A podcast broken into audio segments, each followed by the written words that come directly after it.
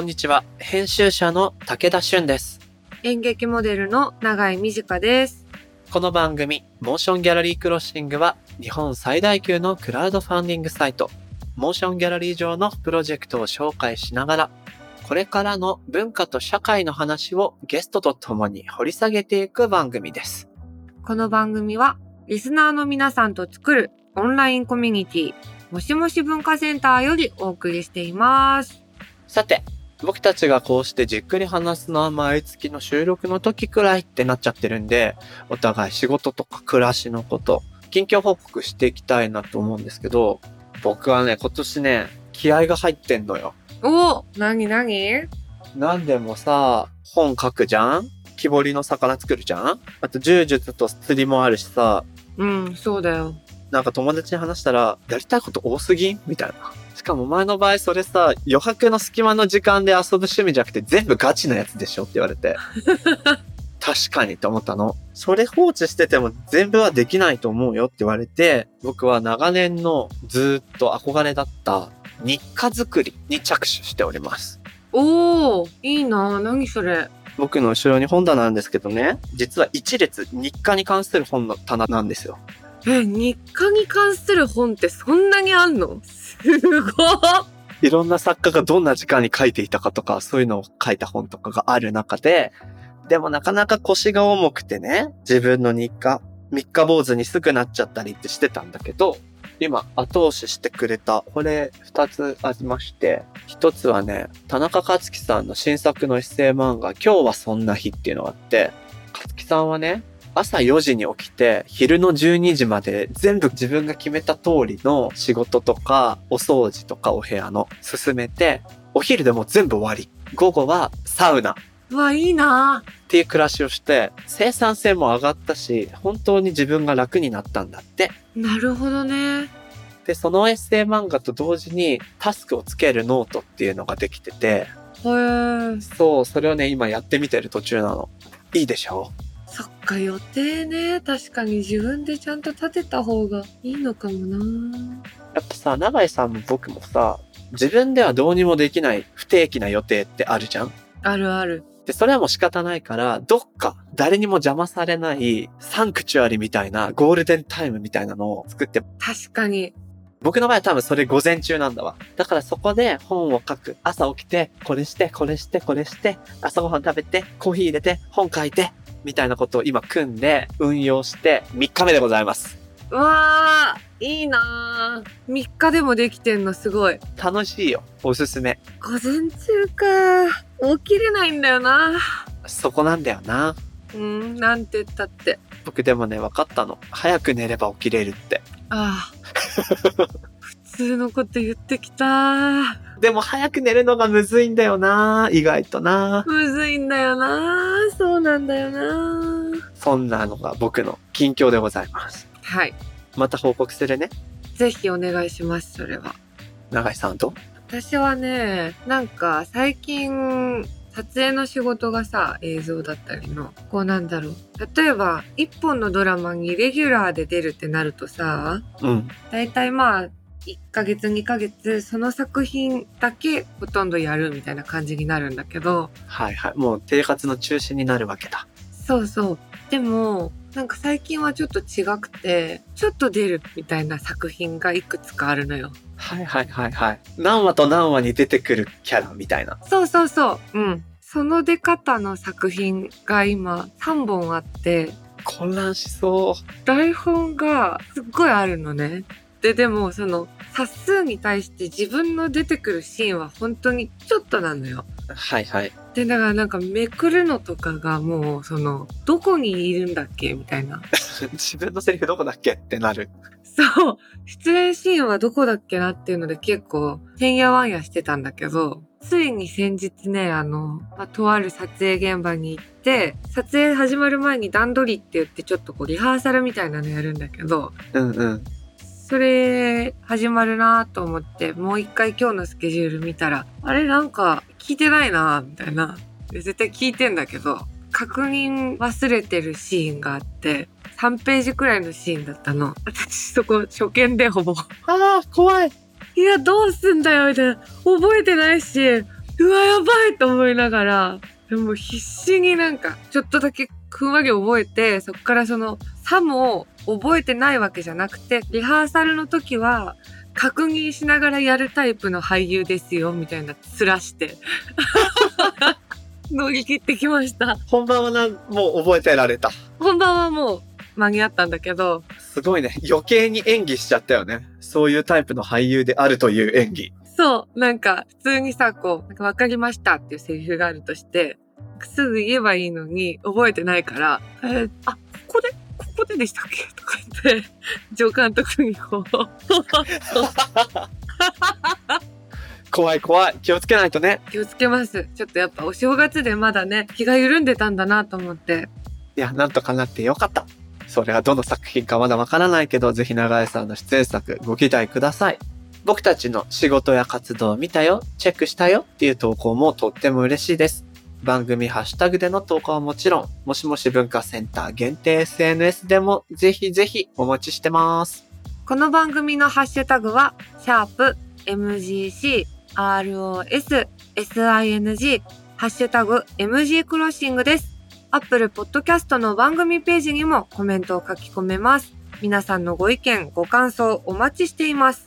そして、Spotify の番組プレイリストのフォローと、もしもし文化センターへのご参加もお待ちしています。あなたももしもシーズンになってねお待ちしてます。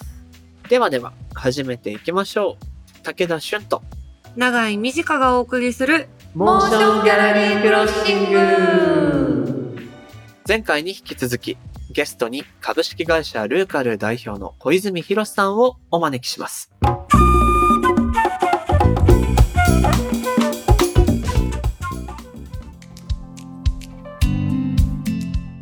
さて、ここまでふるさと納税型のクラウドファンディングだからこその魅力だったり、そのストーリーに相乗りするなんていう素敵なフレーズも飛んでまいりました。長井さん、ここまでいろんな話してきたけど、どうですか？なんか気になることとか、実際どうなん？みたいなのあったりする？なんか、ふるさと納税いいなって思うところから始まって、でもね、その一個前のエピソードで、ちょっとやりすぎのやついるな、みたいな。で、でもまあ結局やっぱ、それが欲しくなっちゃう私たちもいるし、なんかそうしたくなっちゃう人たちの気持ちもわかるし、得をしたいなのか、自分だけは損をしたくないなのかっていう気持ちと、でもなんか言っても正しくはいたいなみたいな気持ちもあって、なんかこうやってお話ししてて、小泉さんはすごいそこのなんかなんだろう、バランスが良くというか、正しい感じがお話ししていてするんですけど、ズルしちゃいそうな時どうやって耐えてますか？ズルしちゃいそうまでいかなくとも、そこのバランスでなんか揺れ動いたり、いやー、どうなんだろうって思うことってまあ誰しにもあると思うよね。うん。悪じゃないけど、胸張れるかっていうと、なんか、胸は張れないかもなくらいのことって結構世の中に多いじゃないですか。うんうんうん。とかってどうしてます？その瞬順はありますか？ああ、ありますあります。ありますよ、そりゃ。例えば、地域おこしとか街づくりみたいなことに関わってると、まあ、とかくなんかそのネットで物を買うとか、イオンに行くとか、ショッピングモールに行くみたいなのって、結構そのネガティブに語られがちなんですよね。うーん。やっぱショッピングモールができると地元のなんかお店が潰れるみたいなのとか、まあみんなネットでこう買えるようになったから地元のお店がやっていけないみたいな話がどうしてもあるんで、まあとはいえネットで買うのは楽だし、まあイオンも楽しいしみたいなところで、こそこそ行くみたいなのはあります。こそこそ。なんかこう、全振りしなければいいかなとかって思いながら生きてるんですけど、友達とはイオン行くけど、一人だったら商店街行こうみたいな。あー、なるほど。でも、やっぱ人のことってすごい綺麗に見えるから、なんか、みんなはもっとちゃんと生きてるんじゃないかみたいな 感じがして、なんか私だけすごい嫌なやつかもみたいな、なっちゃったりとか。でもなんか、そのバランス感を自分の中で持ってる人って僕結構好きだなと思ってて、例えば何かな僕、釣りが趣味の一つだったりするんですけど、昔から釣りをしてるベテランの船宿自分で乗り合い船、釣り船を出してる経営者の方。で、個人でも釣りが好きな方。うん。で、古い道具とかの良さを教えてくれるんですよ。この釣り竿は昔からこうこうこうでね、つって何十年前ので、これで釣るのはまた楽しいんだよ、みたいな。と同時に、最新の釣り竿も所有してて、はあ。結局便利なんだ。軽いし、女性とかが釣りするんだったら絶対こっち。うんうんうん。で自分でもサクッとやりたいときはこっち使うと。ただ、あえて負荷をかけて、この昔の重たい竿で上げるっていう気持ちの時にはこっちを使うんだと。なるほどな。なんていうか、どっちの定規も持ってるみたいな。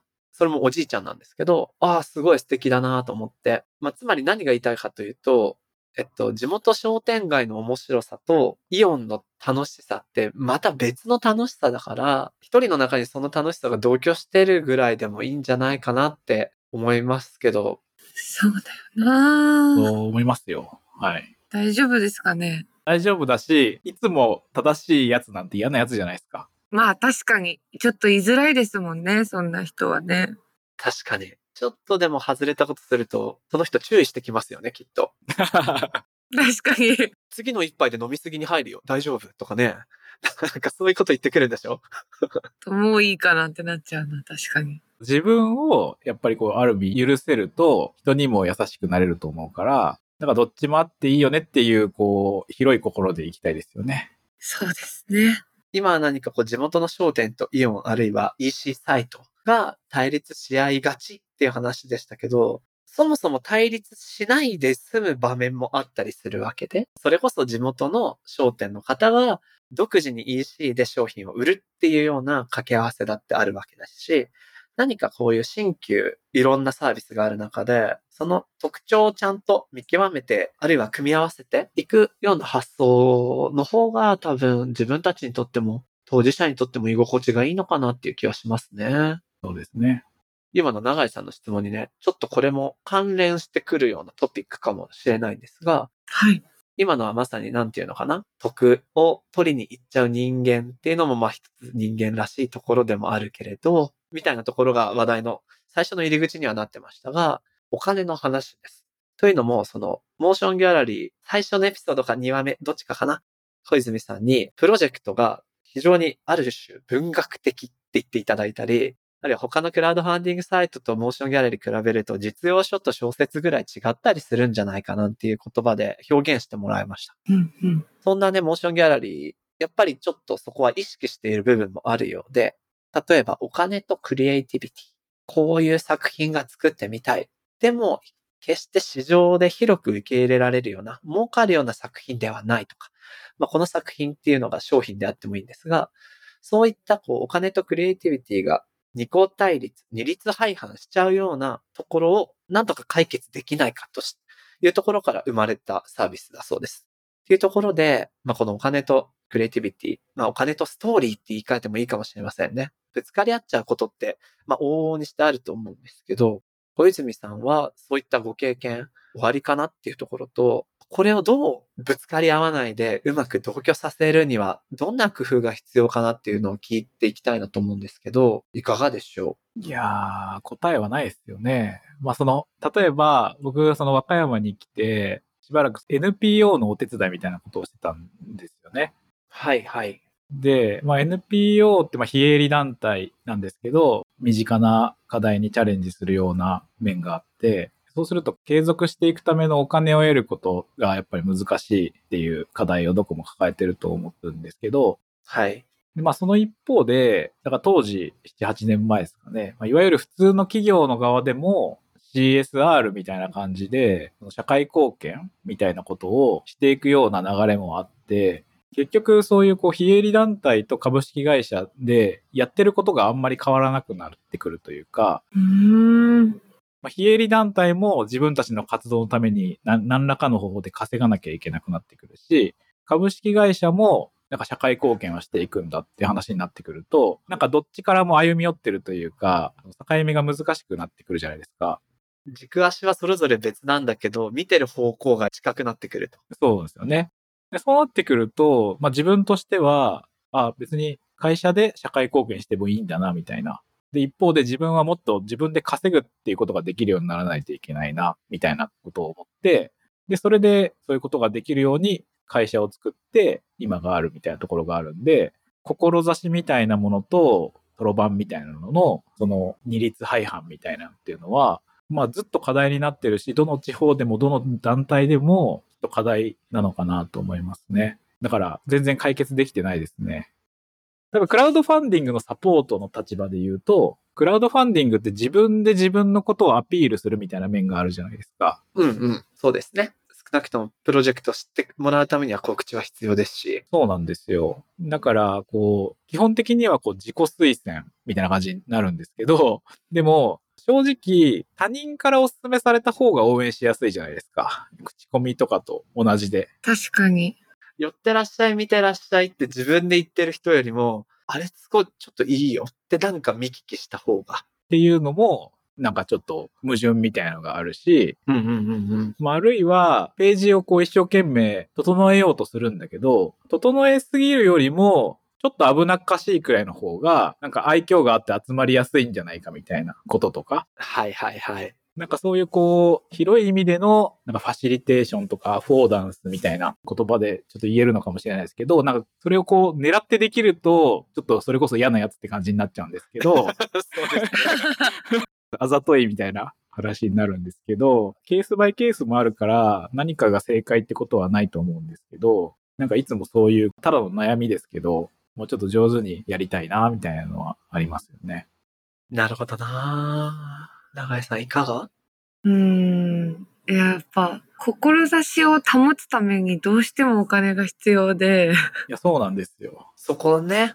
なんかだから、他のことで稼いできたお金使った方が楽なんじゃないかみたいな、精神的に。とかも、やっぱ時々思ったりするんですけど、まあなかなかそれも実現が難しいし、でも、僕今、小泉さんのお話で、一つヒントがあったのは、じゃあ、だから自分で会社やっちゃおうっていうのは一つヒントで、確かに。まあみんながみんな会社を立ち上げるわけにはいかないかもしれないけど、これはどういうことかって言ったら多分自分が事業主であるっていう感覚を持つってことなのかなって思って、つまり自分は志を持ってやりたい A っていうことがある。でも A 単体でお金を作れないと。うんうん。でも自分はオーナーなんで、自分の事業のオーナーなんで、何をやるかは経営者として決められる。じゃあ B という比較的コスパがいい案件をまずはやって、そこで得た資金を A っていう志案件に注入することによって折り合いをつけてこうぜ、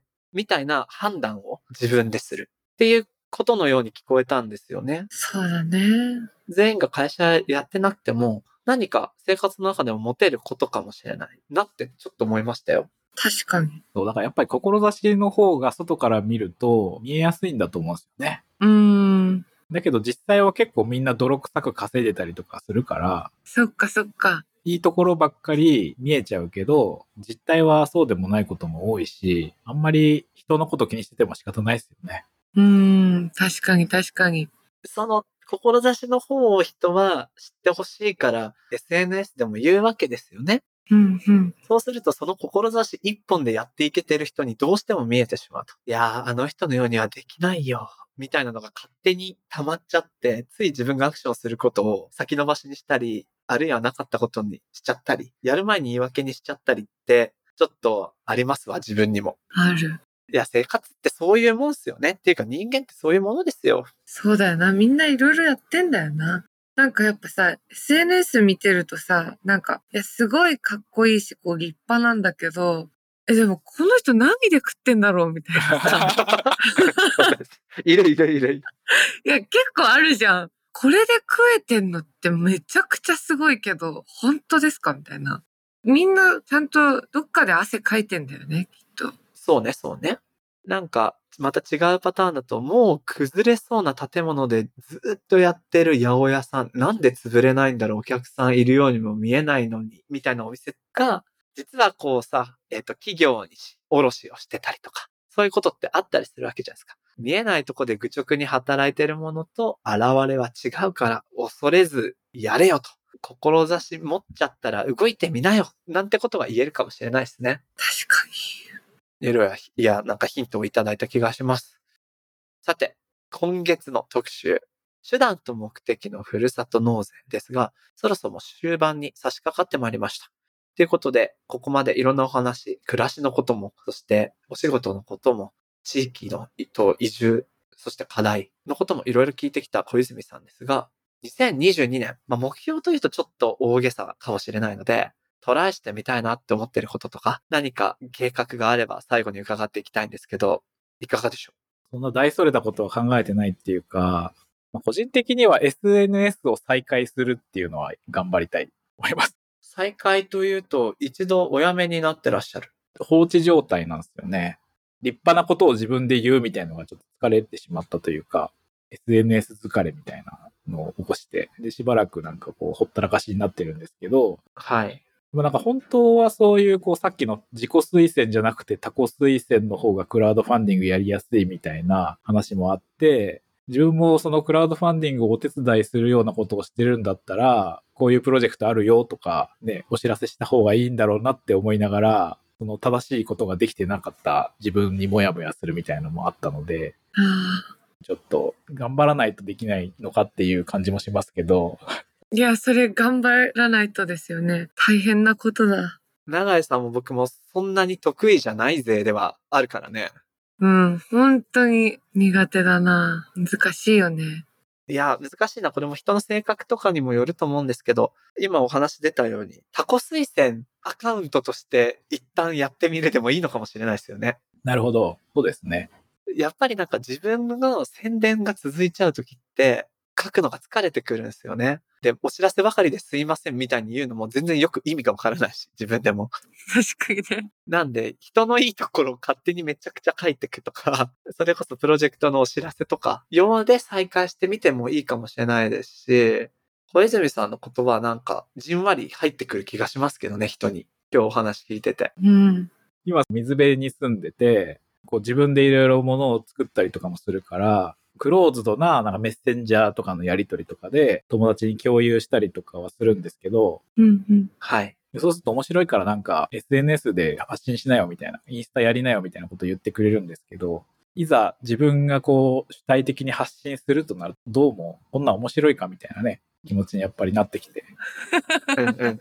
代わりにやってくれよみたいな感じですよね。ああ、わかるな。好きに撮って、なんか好きにやって、みたいな気持ちになっちゃいますよね。なんかでも単純に自分のためのと、自分と仲間のための記録ぐらいに思って、人の目あんま気にしないでやっていくと意外といいかなって僕最近今年掴みかけてます。すごい。おお。ブログっぽい記事書いたりするのも、もちろん人にいいねって思ってもらいたい気持ちもあるし、読んでもらいたいですけど、何より一旦自分の記録うんうん。その時に自分はこんなことを感じていたのか、こんなとこにいたのかの記録として残っていく気持ちで SNS 使うと、多分本来そう始まったものなんで、確かに。それはヘルシーかもしれないと思って今試してみてます。なるほど。いや、これも手段と目的の話ですね、そういえば。いや、本当おっしゃる通りですね。確かに。目的と手段が入れ違っちゃうことが多いから、そうなんだよな。なんかこういうものは全部ね、自分がどう使いたいかとか、そっちにできるだけ引き寄せていきたいものですね。再開されたらぜひチェックしたいと思うので、また教えてください。ということで、今月は特集、手段と目的のふるさと納税と題してお送りしてきました。小泉さんの詳しい今後の活動は、株式会社ルーカルのホームページなどをぜひチェックしてみてください。それでは、小泉博さん、どうもありがとうございました。ありがとうございました。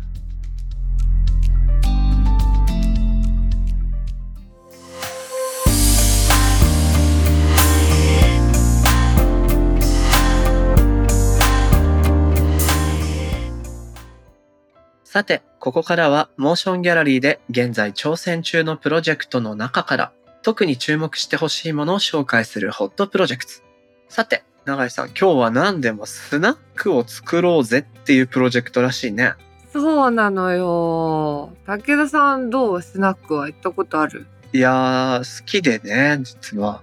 何を隠そう、行きつけが下北沢に一軒ありまして、おばあちゃんがやってるとこなんだけど、そうなんだ。そう、でももうこんなご時世だから全然行かれてなくて、おばあちゃん元気かなーなんて思ってる。そうだよね。今ほんとね。やっぱりね、人に会いに行く場でもあると思うのよね。お酒を飲みに行く場でもあるけど。うんうん。だからそうやってお話をして、普段は会わない業界の常連さんとかともカウンターで肩並べてお話しするのすごい好きよ。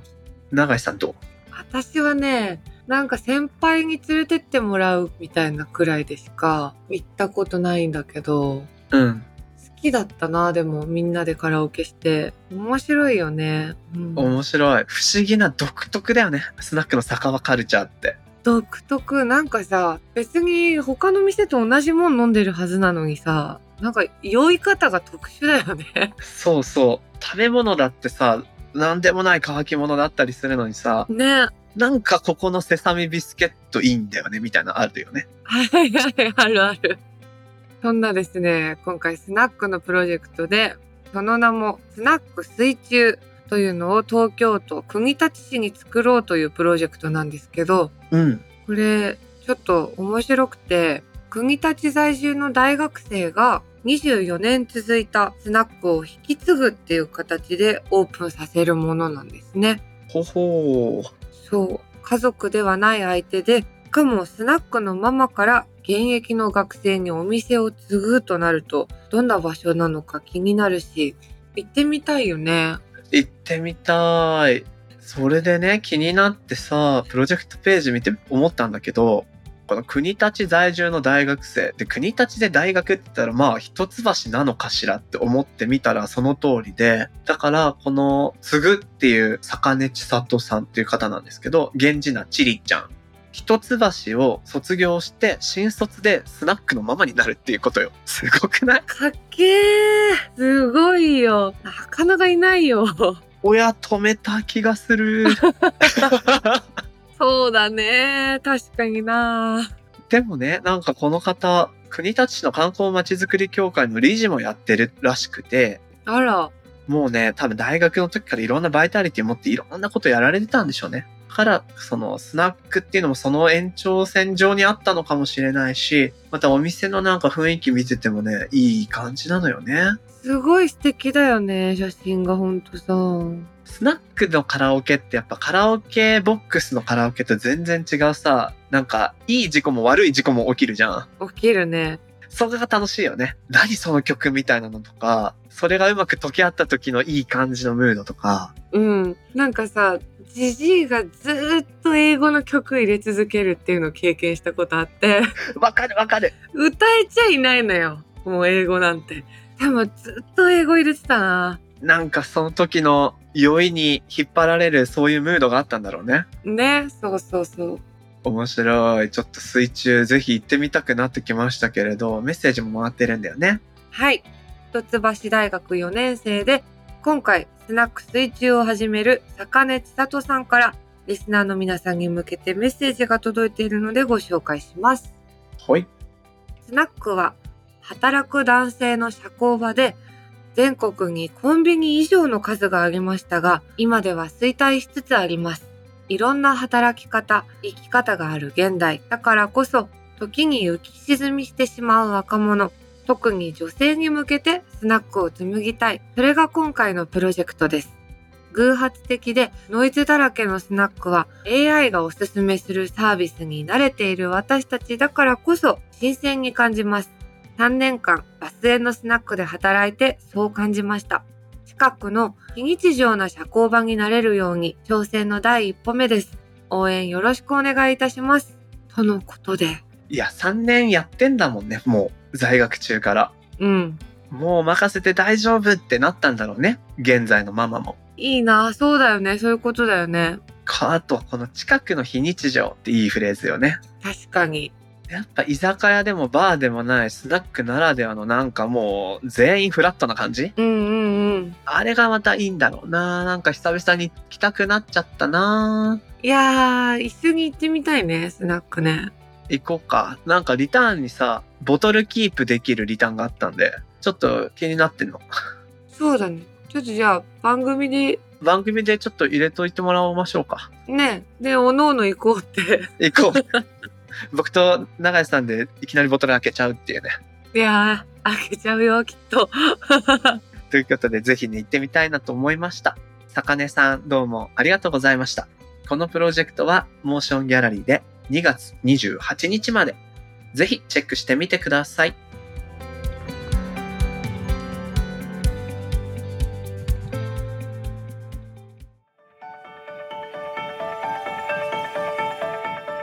モーションギャラリークロッシングエンディングのお時間となりました。さてさて、3話目もおしまいになりました。長井さんどうだったかな？いや、小泉さんもこそこそイオン行ってんのかって思うと、なんか、まあ、全員そうだよなって思うし、ちょっと勇気が出ました。なんか、僕本編でも言ったけど、便利なものと大事にしたいものって分かれることもまあまああると思う。それはお金とクリエイティビティと同じく。うんうん。だけど、どっちも大事、自分を助けるものだから、バランスよく付き合っていくのがいいし、なんかそういうのをてらいなくやってる人がかっこよく見えるんだよね、最近。確かに。無理してもしょうがないしね。なのでね、その、結局二律背反してないんじゃないかっていう説ね。いや、してる部分はもちろんあると思うんだけど、完全に対立してると思わない方がいいようなことが、実は多いと、この番組をやってきて最近感じてます。そうかも。ちょっとなんか敵対視させすぎちゃってたのかもな。なんかあの質問、お金とクリエイティビティについては引き続き各回ゲストにしていくと思うけど、徐々になんか認識が変わっていってるような気もして、そこにも要注目だなと思ってます。確かに。さてさて、今回の特集では和歌山県との取り組みを事例にお話ししましたが、配信される2月には、今度は広島呉市のふるさと納税型クラウドファンディングがモーションギャラリーにて実施されている予定とのことです。なんでもこれは、クラフトビールを全国へ届けるプロジェクトだったり、ベトナム料理店の立ち上げプロジェクト、呉産のアサリ、これのブランド開発プロジェクトがあるみたい。いいねー。いい。クレで人生を変えた。そしてクレを変える三者の挑戦。すごいタイトルだね。はあ、かっこいい。ということで、この素敵なタイトルのもと、プロジェクトが行われるそうなんですが、永井さん、気になるね、これ。アサリかな？反応してたのは。いやー、やっぱアサリだな。しかもさ、なんかこの、ブランドが始まるとかっていうのもいいよね。いいよね。押せるね。押せる。ブランドが立ち上がるんだよ。その名前がついた最初のアサリを食べる権利をってなった場合ね、リターン魅力だよね。それは魅力。食べたい。いや、春はアサリいいね。ということで、気になる方は、モーションギャラリーのサイト上で、こういう風に検索してみてください。ふるさと納税型。これでふるさと納税型のプロジェクトがバーッと出てくるはずです。ぜひ、プロジェクトページご覧ください。この番組のハッシュタグは、シャープ MGC ROS SING ハッシュタグ MG クロッシングです。アップルポッドキャストのコメントでもご意見ご感想お待ちしています。また、番組のオンラインコミュニティもしもし文化センターでは会員限定 SNS にて通称もしもしーずと呼ばれるリスナー会員の皆さんと番組クルーで番組の感想や気になるトピックについてシェアしているほか、毎月のオンラインミートアップやスピンオフトークなど、ここだけで楽しめるコンテンツが盛りだくさんです。さらに現在、もしもしーず限定グッズも制作中。もしもし文化センターへは番組概要欄に貼ってある URL からアクセスしていただけます。皆さんのご参加お待ちしております。それでは、今回のモーションギャラリークロッシングはここまで。お相手は武田俊と、長井美智香でした。また次回お会いしましょう。バイバーイ。バイバーイ。